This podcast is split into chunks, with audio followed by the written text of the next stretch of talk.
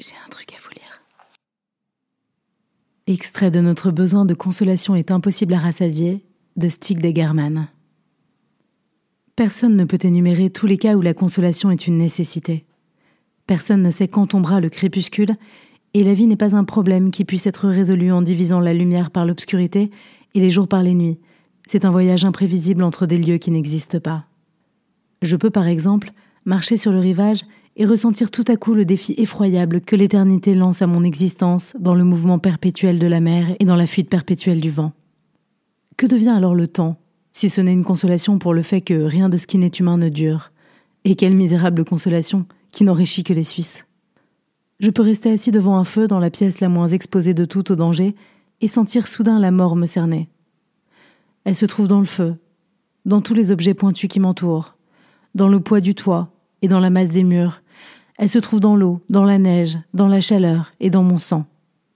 Que devient alors le sentiment humain de sécurité, si ce n'est qu'une consolation pour le fait que la mort est ce qu'il y a de plus proche de la vie?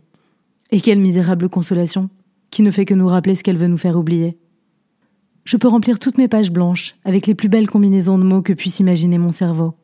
Étant donné que je cherche à m'assurer que ma vie n'est pas absurde et que je ne suis pas seule sur Terre, je rassemble tous ces mots en un livre et je l'offre au monde, en retour, celui-ci me donne la richesse, la gloire et le silence. Mais que puis-je bien faire de cet argent? Et quel plaisir puis-je prendre à contribuer au progrès de la littérature? Je ne désire que ce que je n'aurai pas. Confirmation de ce que mes mots ont touché le cœur du monde. Que devient alors mon talent, si ce n'est une consolation pour le fait que je suis seule Mais quelle épouvantable consolation, qui me fait simplement ressentir ma solitude cinq fois plus fort. Je peux voir la liberté incarnée dans un animal qui traverse rapidement sur une clairière et entendre une voix qui chuchote Vis simplement, prends ce que tu désires, et n'aie pas peur des lois. Mais qu'est-ce que ce bon conseil, si ce n'est une consolation pour le fait que la liberté n'existe pas Et quelle impitoyable consolation pour celui qui s'avise que l'être humain doit mettre des millions d'années à devenir un lézard? Pour finir, je peux m'apercevoir que cette terre est une fosse commune dans laquelle le roi Salomon, Ophélie et Himmler reposent côte à côte. Je peux en conclure que le bourreau et la malheureuse jouissent de la même mort que le sage, et que la mort peut nous faire l'effet d'une consolation pour une vie manquée.